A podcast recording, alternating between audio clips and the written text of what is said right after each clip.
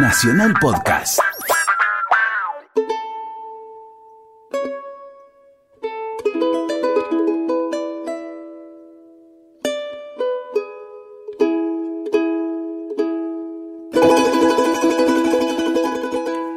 Muy buenas tardes, qué gusto estar aquí en Radio Nacional, la radio de todos, haciendo argentinos en este recorrido que hacemos por todo el país a través de sus hombres y de sus mujeres para conocer un poco realidades que no conocemos y por otro lado descubrir cómo cotidianamente se sigue haciendo la patria. Por eso, hoy vamos a tener el gusto de charlar con un amigo un hombre que es bastante amante del bajo perfil, que no le gusta estar, eh, eh, digamos, pendiente de la exposición pública y que ha tenido y tiene una trayectoria extraordinaria, tanto en lo que significa la mm, la producción cultural, el trabajo cultural. Yo creo que a Guillermo Ariza vamos a definirlo como un hombre de la cultura, pero no porque hace cosas culturales, sino porque está inmerso en la cultura argentina, un hombre de un profundo sentido nacional y patriótico, así que vamos a pasarla bien. Este mendocino, hombre pegado a la cordillera, que actualmente está afincado en Buenos Aires y que mantiene un cariño por su terruño, por allá vive su madre, y eh, sobre todo eh, es un mendocino en todos lados, ¿no? A mí siempre eh, cuando charlo con él y descubro un poco su tonada, que la tiene bastante perdida, y el respeto con el que eh, habla típico de, de, mendocino, eh, uno eh, se remite a esa tierra en la cual el trabajo del hombre ha hecho posible la creación de esos grandes oasis como es la ciudad de Mendoza, como es la ciudad de San Rafael, General Alvear y tantos rincones de esa enorme provincia argentina que también está totalmente enmarcada en lo que es la historia a través de eh, lo que fue la gran gesta eh, de la cual celebramos este año sus 200 años, que fue el cruce de los Andes, quizá es la provincia más sanmartiniana de todas. Así que para dedicarnos un buen rato a charlar con Guillermo Ariza, le vamos a dar la bienvenida escuchando esta maravilla musical que es Tonada de Otoño.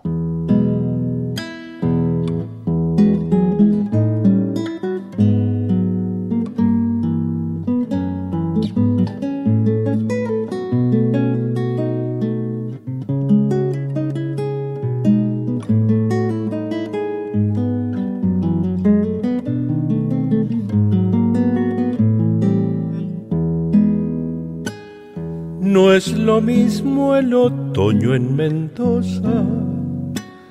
Hay que andar con el alma hecha un niño. Comprenderle la diosa a las hojas y acostarse en su sueño amarillo.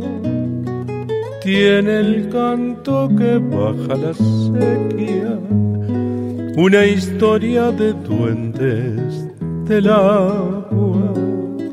Personajes que un día salieron a poblarnos la piel de tonabas.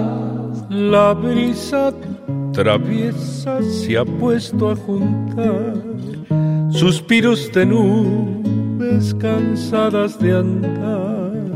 Esta lluvia que empieza en mis ojos no es más que un antojo de la soledad.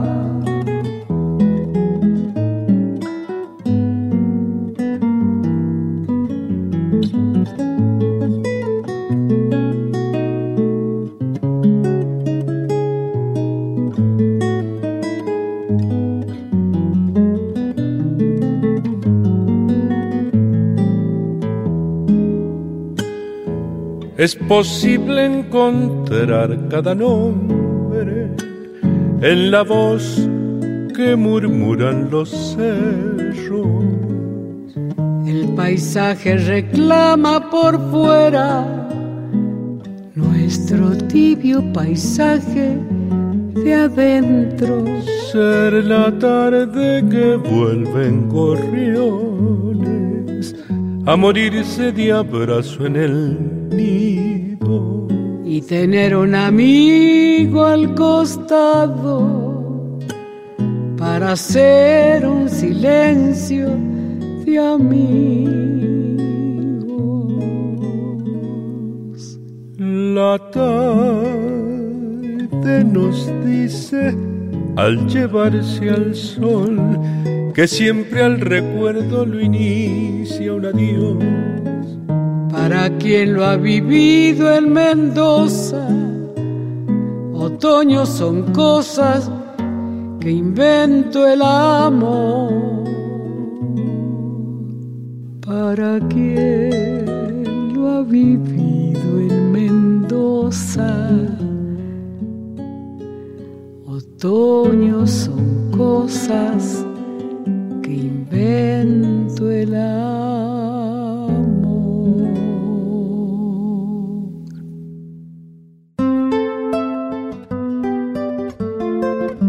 Estás escuchando Argentinos, estás escuchando Nacional.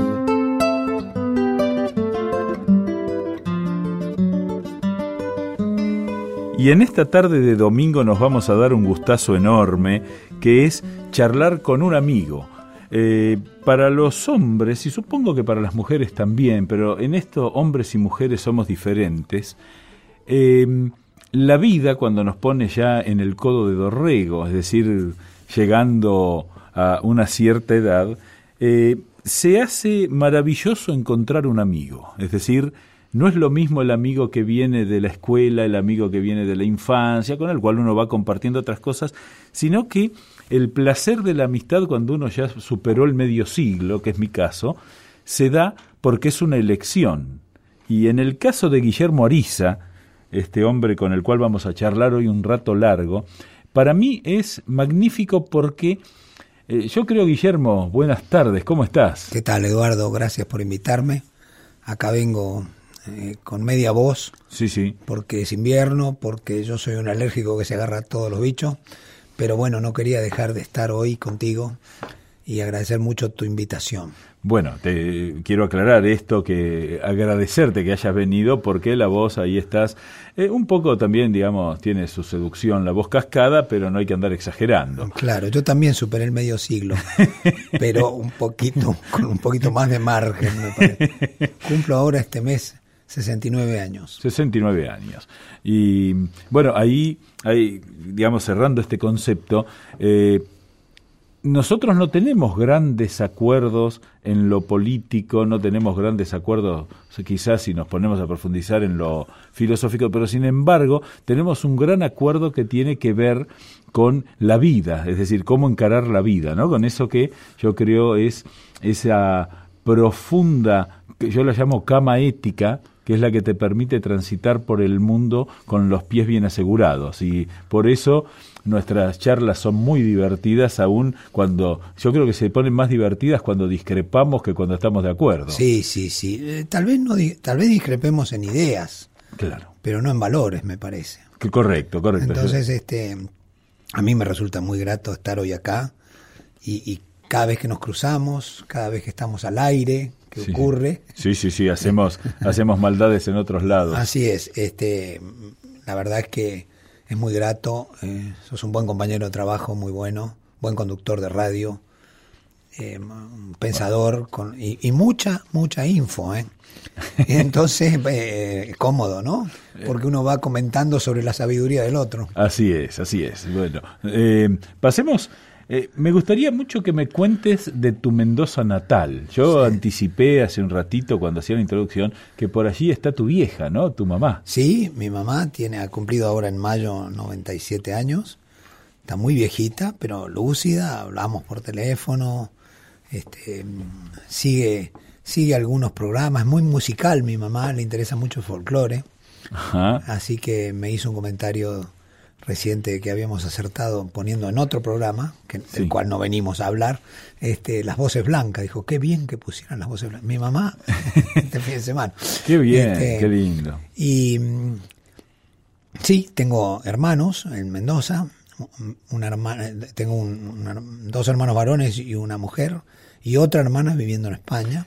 ¿Y O vos? sea que tengo familia.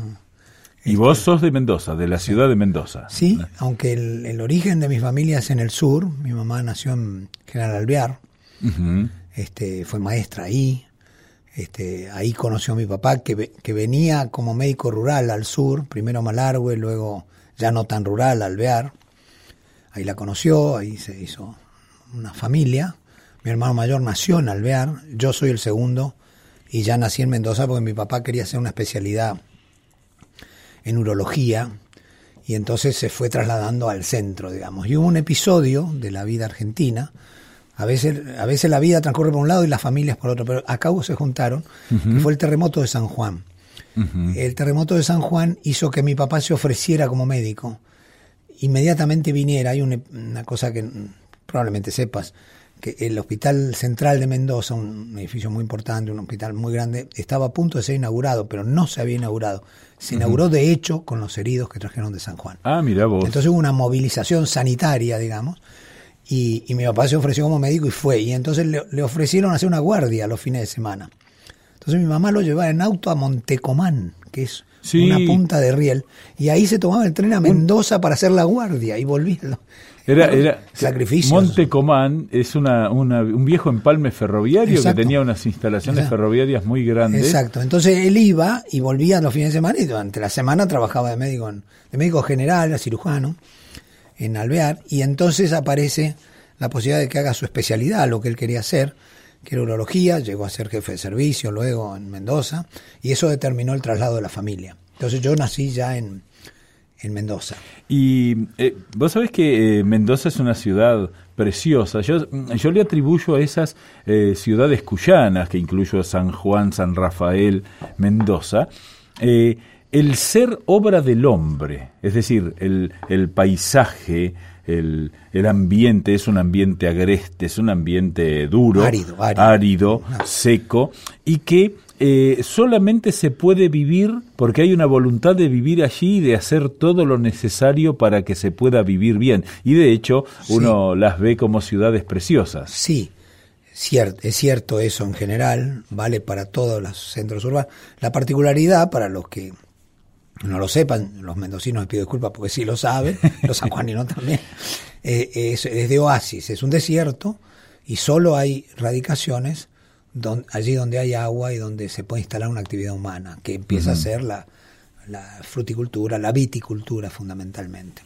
Y, y se arman oasis, que, que luego, con el crecimiento de las ciudades, porque a eso quería ir, eh, el oasis agrícola empieza a ser terreno a la urbanización.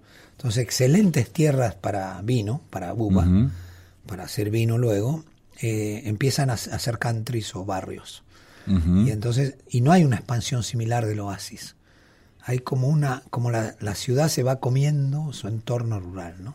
Ah, mira qué interesante eso. Digamos, eh, tu, tu formación, porque eh, algo que yo descubrí con el tiempo es que eh, yo admiro eh, en vos, digamos, una corrección en el pensamiento notable. Es decir, Bueno, eh, corre por tu cuenta. Corre por mi cuenta, pero quiero decir, muchas veces uno eh, en la charla descubre al otro, incluso me descubro a mí mismo, haciendo como cierta flexibilización del pensamiento para acomodarlo a lo que uno va discutiendo, ¿no? Nosotros, eh, si, si en algo, eh, eh, si algo disfrutamos es de, de la charla discutidora, ¿no? Claro. Y, y- y vos sos un hombre muy estricto en el pensamiento y ahí me gustaría que eh, nos digas, porque para mí, viste, cuando vos vas haciendo una biografía y recordás un dato, tac, que ah, es por esto.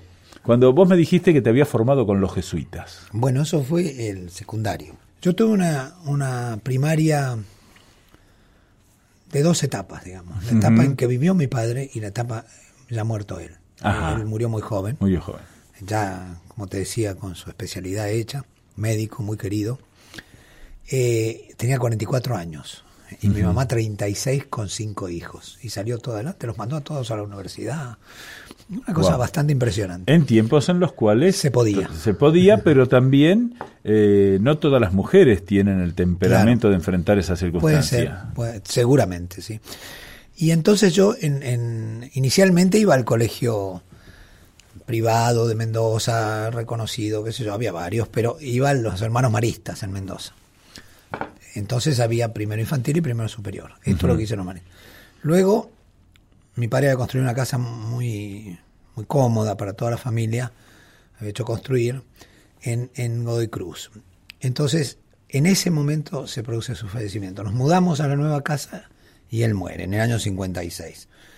Entonces yo paso de los hermanos maristas a una escuelita que quedaba a dos cuadras de mi casa, a tres cuadras de mi casa, que tenía piso, piso de tierra. Wow. Y era en la escuela número 34 Nacional Manuel Belgrano. Nacional, porque Nacional. entonces había escuelas nacionales y escuelas provinciales. Ajá. Entonces, es muy interesante esto. Y para mí ese contraste, lo señalo siempre, fue muy importante. Porque en segundo o tercer grado, ya en esa escuela, empiezan a enseñar los verbos. Ujú. Y yo salgo al, al- al recreo y le digo a uno de mis compañeros, yo esto ya lo sé.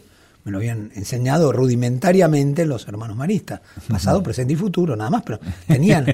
La idea del Ah, verbo. Me acuerdo el pizarrón y el, y el maestrillo, el hermano eh, marista escribiendo amé, amo, amaré. Eso lo tengo en los ojos, fíjate vos. ¿no? Y, y le digo esto a un compañero que inmediatamente denunció a este cara pálida que quería mandarse la parte de algo. Este dice que ya lo sabe y recibí unos cuantos empujones y bofetones, con lo cual aprendí a muy temprana edad que si uno sabe algo que puede molestar a los demás, no hay que decirlo, hay que esperar el momento oportuno. Este, son aprendizajes únicos. Únicos, exactamente. Mirá que lo recuerdo y lo traigo acá Sí, a sí. Es ¿Te una- acordás es de las dos Es una pequeña cosa. Te acordás del conocimiento y también te acordás de las consecuencias del conocimiento. Sí, sí. Qué bueno, qué bueno. Entonces, eh, pero un conocimiento que no lo impartió la maestra. Ocurrió en el, en el recreo. ¿no? Sí, sí, claro, Y claro, con claro. bofetones. Eh, bueno, yo admiraba de esos chicos, que a lo mejor el dedito del pie les salía de la alpargata, que, que cómo subían a los árboles, qué bien tiraban con, con la onda, hondera, dicen acá, con la onda en Mendoza. Es decir, admiraba habilidades que yo no tenía y nunca tuve. Este, en consecuencia, no eran inferiores a mí. Yo era consciente de que, si bien Sí. yo había descendido de escala social al morir mi padre por un tema de ingresos, no había descendido de escala cultural. No, esto Sí, lo, sí. lo verbalizo ahora. Claro, Pero claro, en ese momento claro. un chico es consciente de esas cosas. Sí, sí, claro. Y sin embargo, encontré en mis compañeros cosas que me enseñaban y que me permitían admirarlos. Es decir, ampliar tu universo. Y yo creo que eso gravitó en mi vida. Eh, ¿Y los jesuitas? Bueno, entonces después paso a una escuela provincial donde aprendí a, a bailar el perico nacional, vestido de gaucho. También me acuerdo de eso. Y luego un, un hermano de mi mamá, que era sacerdote, determinó como jefe de clan, qué sé yo, que yo tenía que pasar al colegio San Luis Gonzaga de los jesuitas. Y eso fue en quinto grado, que vendría a ser el sexto de El ahora. sexto de ¿no? ahora. Quinto y sexto. Y luego ya el secundario. Entonces allí hice, en el San Luis Gonzaga, con los jesuitas, hice otro aprendizaje, otros aprendizajes, Sí. importantes también. Eh, charlando entre nosotros, la gente que nos escucha va a tener la discreción de no decirlo, pero bueno, hoy tenemos un papa jesuita. Es Sí. decir, vos con tu conocimiento, yo, vos sabés que, Hay muchos malos entendidos sobre los jesuitas. sí, sí, sí, desde ya, yo, yo admiro profundamente porque en general me fui dando cuenta que mucha gente que yo admiro tiene que ver con los jesuitas. Ah. Entonces empecé a decir, bueno, estos tipos algo especial Algo había, tienen. sí, claro. ¿Y, y qué es ese algo? En- ¿Qué es lo- Bueno, eh, a ver, tratemos de describirlo, no lo tengo muy eh, en cliché, digamos, tal vez por eso salga mejor. Este, no renunciaban al pensamiento. Uh, y al pensamiento la primera vez que yo oí hablar de Feuerbach o de Marx fue en las clases de filosofía del Colegio San Luis Gonzaga. Este, jesuita. Claro. Pero no, no me estaban haciendo un adoctrinamiento marxista, sería una simplificación, una estupidez. Me estaban describiendo la historia del pensamiento occidental, que era otra cosa. Y donde ahí aparecen todos esos muchachos. Te Sí. propongo lo siguiente. Vamos a escuchar. A vos te gusta bastante el tango. Eh, estoy pegado al tango, sí. Bueno, entonces vamos a escuchar unos temas que ya arreglaste con nuestro productor. Así. ¿Cuál, cuál va primero? ¿Te parece bien? ¿Nada?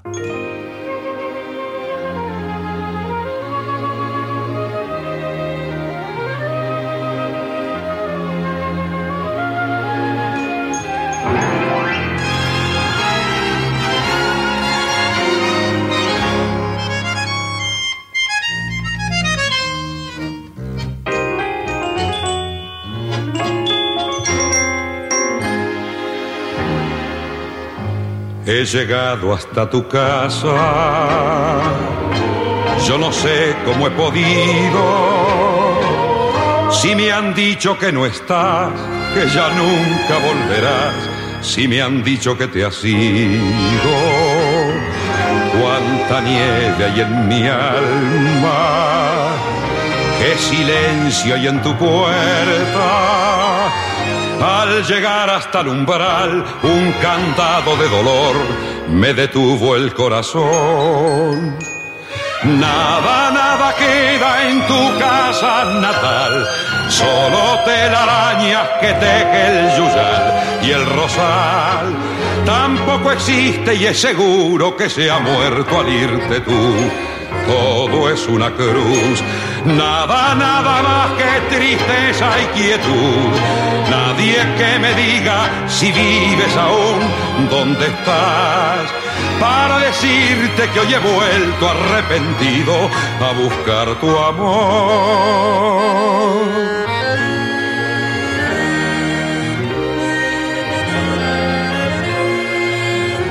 Ya me alejo de tu casa y me voy, yo ni sé dónde. Sin querer te digo adiós y hasta el eco de tu voz de la nada me responde. En la cruz de tu candado, por tu pena yo he rezado y ha rodado en tu portón una lágrima hecha flor de mi pobre corazón Nada, nada queda en tu casa natal, solo telarañas que teje el y el rosal. Tampoco existe y es seguro que se ha muerto al irte tú. Todo es una cruz, nada, nada más que tristeza y quietud. Nadie que me diga si vives aún, dónde estás para decirte que hoy he vuelto arrepentido a buscar tu amor. Nada, de Horacio Sanguinetti y José Dames por Julio Sosa.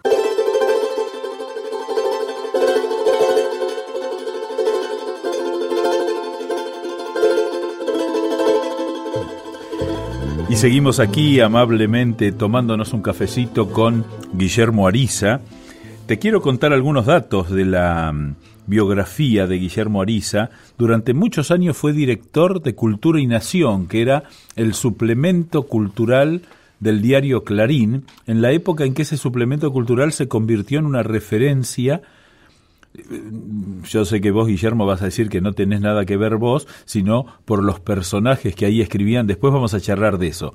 Pero me gustó esa definición que diste de los jesuitas que no renuncian al pensamiento.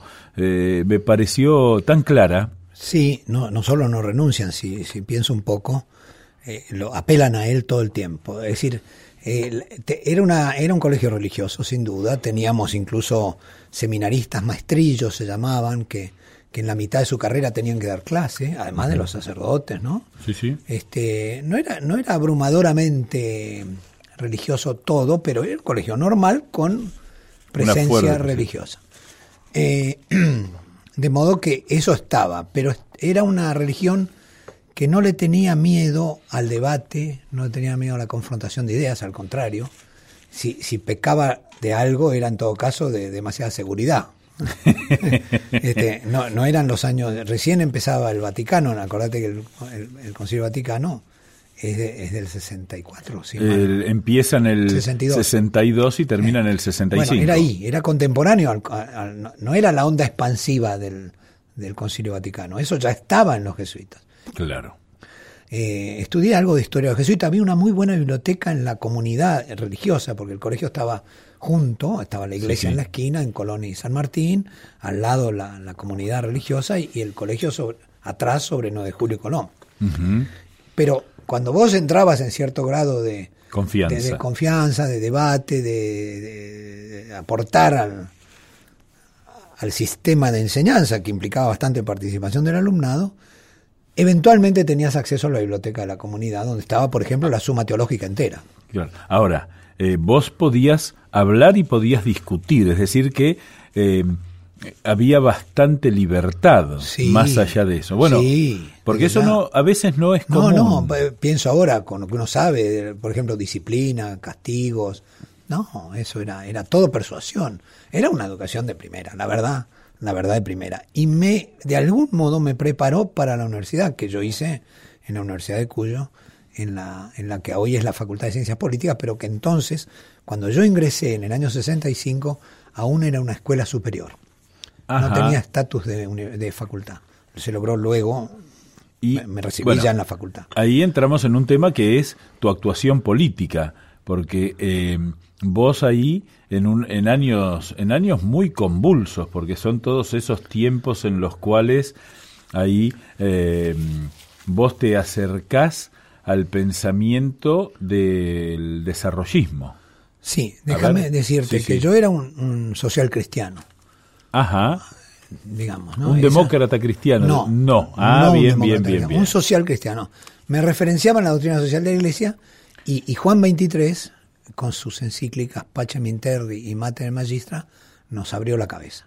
Claro. Esto Yo, yo siempre digo que Juan 23 fue el que armó el despelote, después su buena muerte lo quitó y el que tuvo que enfrentar todo ese proceso fue Pablo VI, que es un hombre menos recordado de lo que... Si vamos a hablar de eso, te digo, sí. Pablo VI es extraordinario, pero, pero no era eh, de, de- de Roncalli, de, Sí, sí. hay que decir algo, no era el papa bueno, el papa campesino, era un, No diplomático, era un diplomático de altísimo vuelo que había tenido misiones complejísimas en Medio Oriente, en- en- era el patriarca de Venecia, Sí, sí. digamos, es decir, eh, eh, eh, esa imagen del papa bueno, que lo era, era bueno, no, lo, no le hace justicia plena. Él vio que la iglesia tenía que cambiar y lo organizó y lo puso en marcha. Claro, claro, O claro. sea, eh, lo que le sigue es, es porque él lo empezó, digamos. Pero no, Entonces, sin, sin lugar a duda. eh, eh, eso es muy importante. Y eso me marcó a mí. Yo, yo entré a la universidad,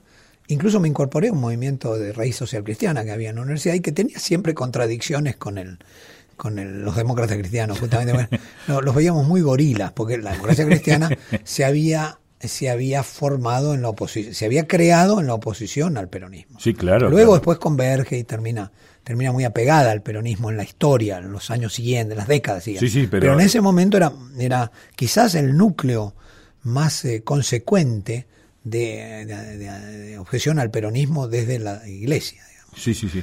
Pero, pero eh, en la universidad me pasó una cosa, y milité en política del minuto cero. La anécdota que la- te la cuento así. Sí. Yo era jugador de rugby en el colegio. Ajá. El colegio no tenía equipo de rugby.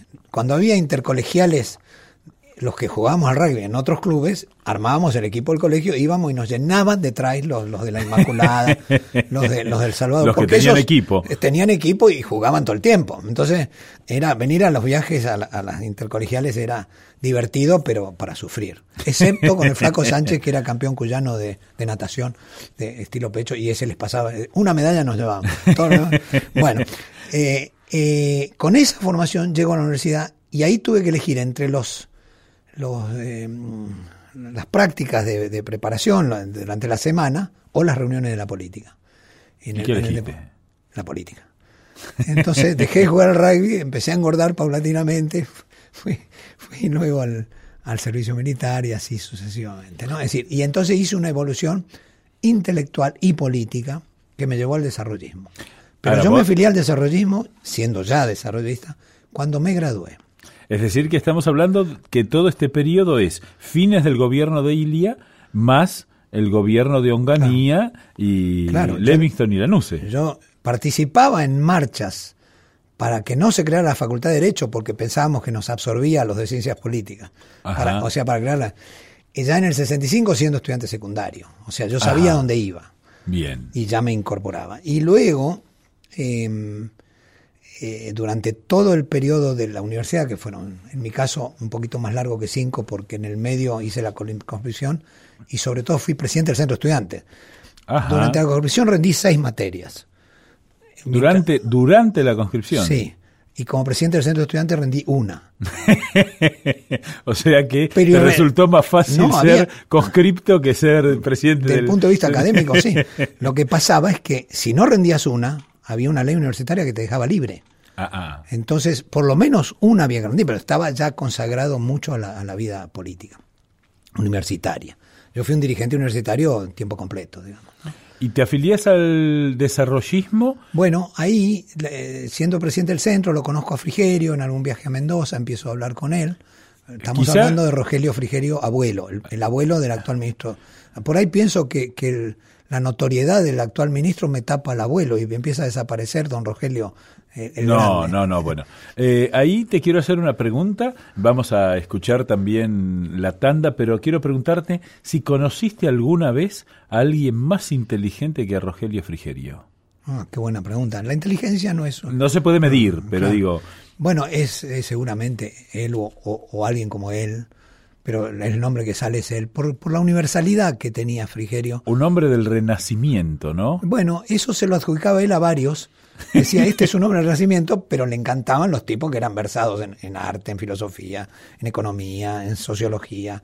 Eso era Frigerio. Va- vamos a hablar de Frigerio porque a veces se lo ha puesto en un lugar simplemente vinculado a la economía y vinculado a la especulación política.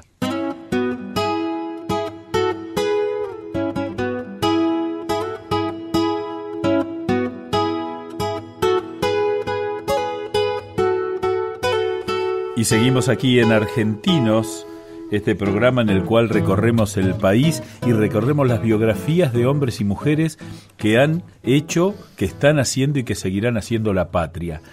Hablábamos, querido Guillermo Ariza, de Rogelio Frigerio, abuelo. Aunque en realidad tendríamos que hablar de Rogelio Frigerio, hijo, eh, ni- hijo y nieto, ¿no es cierto? No, no hay un Rogelio hijo, eh, hay un nieto, que, Hay es, un que es el nieto. ministro del Interior ahora, sí. A Rogelio Nieto lo conozco, pero no, no lo he tratado mucho, la verdad. Lo veo por los diarios, que es un- Pero- una figura clave en este gobierno. Ahora, si yo te digo que Rogelio Frigerio, aquel hombre que fue, digamos, junto a Arturo Frondizi, protagonista central de un momento de cambio enorme en la Argentina, eh, eh, si yo digo que vos sos uno de sus discípulos y de los discípulos más leales, ¿me equivoco? Bueno, eh, para mí, si, si me- si lo decís así, me, me causa orgullo lo que decís. Este, eh, lo que pasa es que el rango de discípulo de Frigerio hay que ganárselo. Este, sí. Pero, pero bueno, con, Ro- con Rogelio yo trabajé muchos años, así que Nunca lo tuteaste. no, no, claro. Él no, casi no tuteaba a nadie, ¿eh? salvo a sus amigos de, de juventud. Este, Con Frondizi no se tuteaba. no, no, para nada, no. No, era un hombre en ese sentido muy formado en otra, en otra eh, historia, digamos.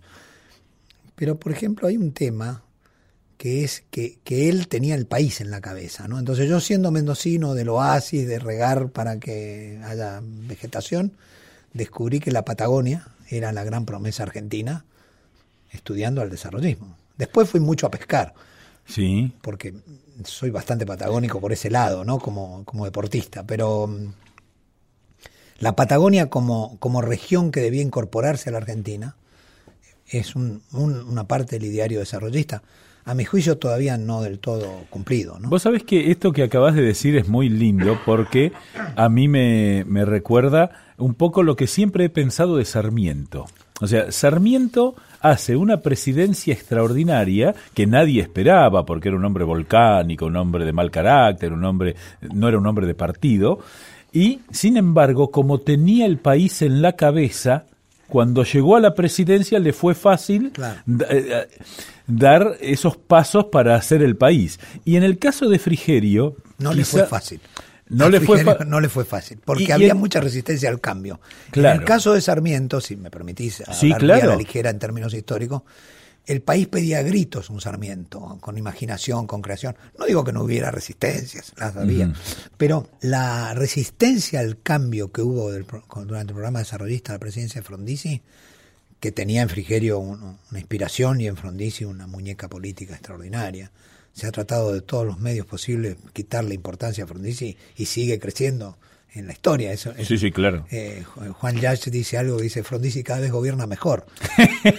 sí, sí, al estilo de Gardel. claro, este, que tiene que ver con Frigerio, porque Frigerio era, la, era el jefe de la usina, de donde se elaboraba la política. Por lo pronto se elaboraba la política. Y, y, se tenía en cuenta la opinión pública. Se creía en la, política. Los estados emocionales de la población, el país estaba muy dividido con peronismo y antiperonismo, muy quebrado entonces, y eso influía muy negativamente, había conspiración militar. Eh, Ahora eso no frenó la acción. Bueno, la condicionó mucho, pero no frenó la acción. Frondizi finalmente es derrocado, y esto lo quiero decir con toda, en el año 62, porque seguía adelante el programa desarrollista, no porque había fracasado. Es derrocado porque estaba haciendo lo que estaba haciendo. Esto no está en los historiadores, está, es un gobierno muy mal estudiado, es un gobierno con el que la Academia Argentina está en deuda, porque yo he leído casi todo lo que se ha publicado. Sí, sí, y, ahí están los, los, como, los como yo, que hablamos bien, y por ahí nos vamos en el panegírico, y están los que lo, de, lo, lo, tiran abajo. Porque ahí, digamos, lo que es importante es decir que en cuatro años, con un fuerte condicionamiento político y social como consecuencia de ese desorden político, se lo, digamos, se iniciaron políticas que tuvieron resultados concretos inmediatos. La más categórica es lo del petróleo. Sí, el petróleo, pero la, industria automotriz, la industria química, los caminos. Es decir, eh, te, lo, te lo digo en una sola cosa, hay un montón de cosas para decir, pero en el empleo. La tendencia al pleno empleo fue la última vez que existió en la Argentina, no el pleno empleo pleno, pleno, pleno, porque eso es técnicamente imposible, pero sí una fuertísima tendencia. Había empleo. Mira, el otro día estaba leyendo un libro eh, que recomiendo, Historia de los ferrocarriles argentinos de Mario Justo López y de Jorge Guadel, ¿no? Dos, dos viejos amigos, eh, pero aunque te parezca mentira, siendo el ferrocarril algo tan importante en la historia, es el primer libro que intenta hacer una historia de los ferrocarriles argentinos. ¿No? a eh, pesar de que Scalabrini había escrito. Claro, pero él escribe Historia de los ferrocarriles británicos como un tema empresario, no como un tema del desarrollo social y político y económico de la Argentina. Y en ese libro se hace justicia porque dice, hay que decir que siempre se lo ha acusado a Frondizi de cumplir con el plan Larkin, que le entregaron a Frondizi una semana antes de ser derrocado. Es decir, eh, es una simplificación lo del plan claro, El plan Larkin existía, no era una estupidez el plan Larkin. El plan Larkin es la última vez que hubo un programa de desarrollo. El plan Larkin, ¿qué decía? Mantener las troncales y reforzar las troncales y levantar todas las vías pequeñas que estaban ya resueltas en la historia por el automotor. Entonces, el plan era articular automotor y ferrocarril. Pero como este es un país de, de feudos, si reformabas el, el ferrocarril, eras antiferrocarril, una cosa de loco. Era articular el ferrocarril al desarrollo argentino, al transporte en general. Es, es el día de hoy que nos cuesta esta idea de que vos podés llevar con el camión hasta el tren algo que lo transportás con el tren hasta el barco para que el barco se lo lleve. y vos lo decís y te miran raro. No, pero además es una cosa que está resuelta hace décadas a nivel mundial. claro. se llama transporte multimodal. ¿Y qué pensás? Vamos a hacer algo que no se puede hacer. te, propongo algo que no se puede hacer. Bueno, pero Supongamos que hoy estuviera Frigerio en sus mejores tiempos, en esos tiempos en los cuales vos hablaste, colaboraste con él siendo el director del suplemento Cultura y Nación esa era una función profesional. Una función profesional. Yo trabajaba también todas las mañanas en la usina como, como trabajo de usina, eh, respondiendo reportajes, haciendo columnas, este, investigando temas, es decir, eh, pero cuando iba al diario a la tarde, era tu trabajo profesional. Y no, y, y la consigna que tenía por estar ahí dada por el propio Frigerio, que tenía que ser el diario más amplio y el registro más amplio de la cultura argentina. Si estuviera hoy Frigerio aquí, ¿sí? Eh, ¿Cuál crees que son, cuáles crees que son las ideas que él llevaría? Sé que es un atrevimiento lo que estoy haciendo, estas ucronías, pero eh, vos lo conociste mucho a Frigerio. Si lo que aprendí de él tiene algún sentido, cosa que vale la pena preguntárselo, él diría que la prioridad hoy es... Eh, atacar lo que marca también Graciela Fernández Mejida, aunque ella no fue amiga de Frigerio, este, la, la grieta social. Es decir, acá hay un tercio de la población a la que hay que incorporar, no solo hay que administrar y asistir. Desde luego hay que administrar y asistir en la coyuntura, pero la coyuntura no puede ser lo- la permanencia. Hay que resolver el problema de la integración en la sociedad argentina. Y eso tiene una respuesta cultural, educativa y económico-social, de generar actividad productiva, actividad útil, en el más amplio sentido de la palabra, porque hoy la industria emplea cada vez menos mano de obra. En el gobierno de Frondizi bastaba con hacer industria. Claro. Hoy hay que hacer otro montón de cosas más. es más cu- complejo. Lo que es curioso y que me parece que forma parte de la gran paradoja argentina es que los argentinos tenemos la sensación de que queda muchísimo por hacer. Claro, todo. Queda todo por hacer. Porque se administra la coyuntura, no se piensa en la estructura. Esta es una, una tragedia argentina. Se piensa en la coyuntura y no se piensa Bueno, en la estructura. la- yo diría que la, la coyuntura No, no, pero nos está lle- buenísimo. nos lleva puestos, te lo digo peor, la coyuntura nos lleva puestos. Lo más lejos que pensamos hasta la próxima elección. Esta es la verdad. Y entonces, eh, en vez de ir a la elección con un proyecto, vas a la elección A ganar. eh, siguiendo los humores de la población. Por ejemplo, ahora viene muy bien para el gobierno. ¿Por qué? Porque el peronismo se divide. Eso, que puede ser bueno para algunos y malo para otros, no sé si le sirve al país realmente. Salvo que en el gobierno esa, ese éxito, presumible, se transformara en un programa. Cosa que se lo he dicho personalmente al presidente Matri cuando nos invitaron del club político a comienzo de la gestión y pude decírselo personalmente y, y- y tuve la sensación de que lo recibía muy bien. Te hago una pregunta. ¿Vos hoy día qué cargo tenés en el Club Político Argentino? Soy el secretario. Sos el secretario del Club Político. ¿Y me podés explicar cómo haces para hacer tanta política con tan bajo perfil? Porque te gusta el bajo perfil. Bueno, un poco la vida me puso en esa situación. Este, bueno, el club político es un lugar especial para hacer política. Es, es un lugar donde se hace política. Claramente. No se hace política de poder, se hace política de ideas, se discuten las políticas, se discuten los problemas y sobre todo, sobre todo, se trata de escuchar todas las opiniones y ponerlas bien a la vista. Porque eso, en, en la, en la puja después, en la puja de todos los días, uno liquida al contrario, lo, lo tapa. O lo tapa en cantidad o lo tapa con argumentos. Cuando en realidad al contrario te está- puede estar diciendo algo que te sirva. Hay, hay un dato muy, muy, muy importante que yo quiero destacar. Yo apenas ingresé al Club Político Argentino, me encontré con vos y ahí se inició una relación eh, amistosa que yo valoro mucho. Yo un da- yo también. Hay un dato que a mí me sorprendió, eh, que es que uno en el club puede decir cosas que en otros lugares se cuida. Es decir, Claro. eh, eh, el Bueno, ambiente, el ambiente social, político Sí. y cultural argentino se ha puesto muy reaccionario Bueno, al pensamiento no- del no, otro. Porque nos manejamos con prejuicios respecto del otro. Claro. Es decir, en el club hemos logrado eso, desmantelarlo. La idea es que no solo hay que respetar al otro, no solo hay que tolerarlo. Primera fase. Pasamos de la tolerancia a la convivencia. de la tolerancia al respeto. No, no, y un paso más en el club, que es un objetivo, hay, Sí, que, sí, hay que claro. lograrlo, interesarse vivamente en las ideas ajenas, Claro, eh, lo que implica tener claras las propias. sí, claro. Porque si no, estás eh, simplemente haciendo un recorrido. Si vos tenés claras tus ideas y buscás en qué se parecen y en qué se diferencian y por qué con las otras, bueno, creces mucho intelectualmente y se enriquece la cultura política argentina, que es el objetivo del club. Bien. Y pensando esta Argentina de estos tiempos, ¿no?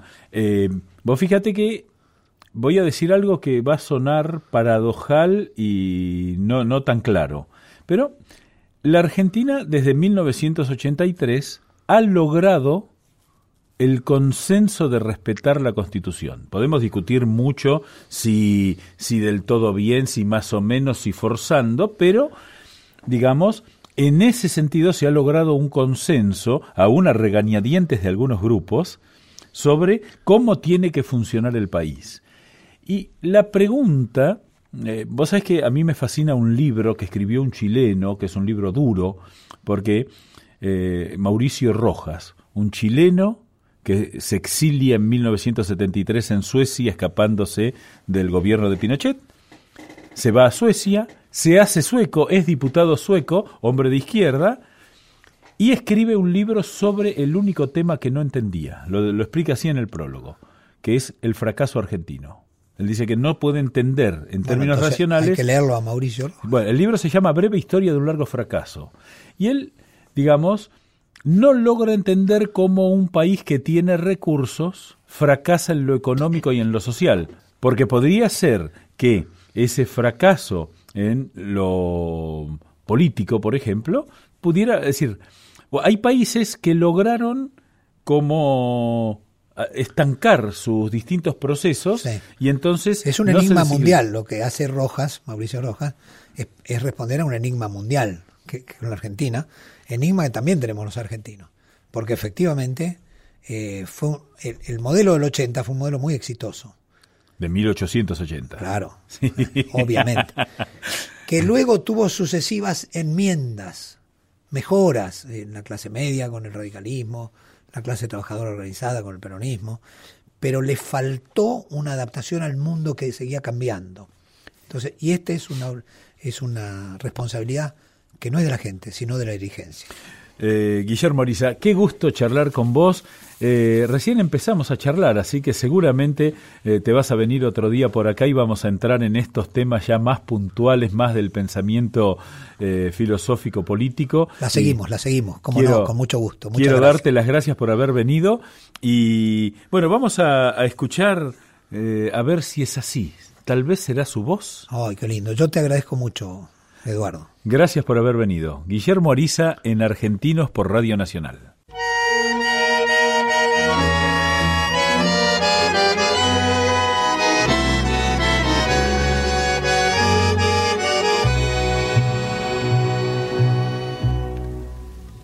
Suena un piano, la luz está sobrando, se hace noche de pronto y sin querer las sombras se arrinconan, evocando a Griseta, a Marlena, a María Esther. Las sombras que esta noche trajo el tango me obligan a evocarla, a mí también. Bailemos que me duele estar soñando con el brillo de su traje de satén.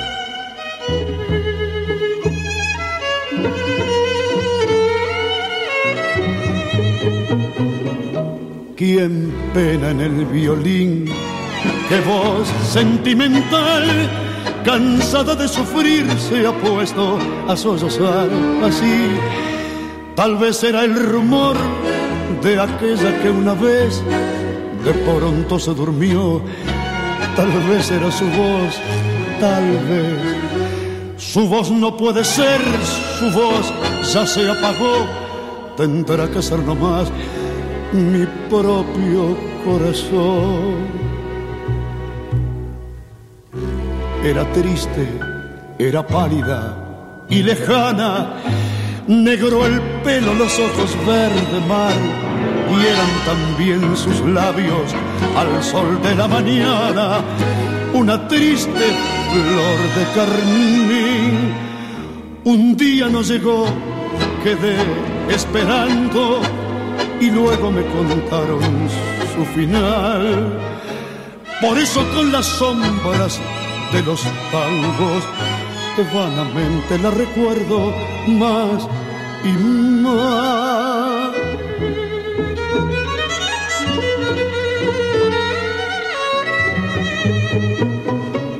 ¿Quién pena en el violín? ¡Qué voz sentimental! Cansada de sufrir se ha puesto a sollozar así.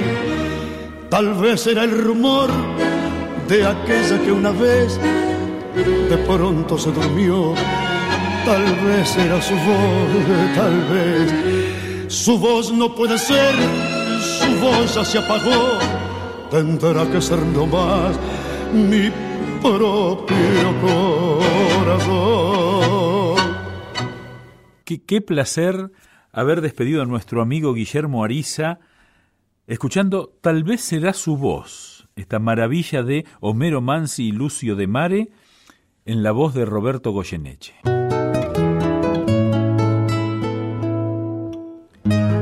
Y llegamos al final de nuestro encuentro de este domingo, habiendo recorrido un poco el país, y lo hicimos hoy desde otro lugar, desde el lugar de las ideas políticas.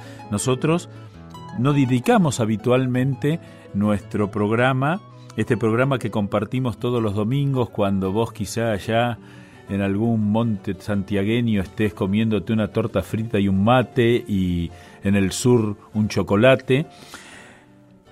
No hablamos de política, pero hablar de política con mayúsculas es hablar de las ideas y hoy nos pudimos dar el gusto con una persona con la que no pensamos lo mismo políticamente, pero te aseguro que yo me estoy llevando a mi casa muchas ideas nuevas y además ordenadas. Así que espero que lo hayas disfrutado como yo.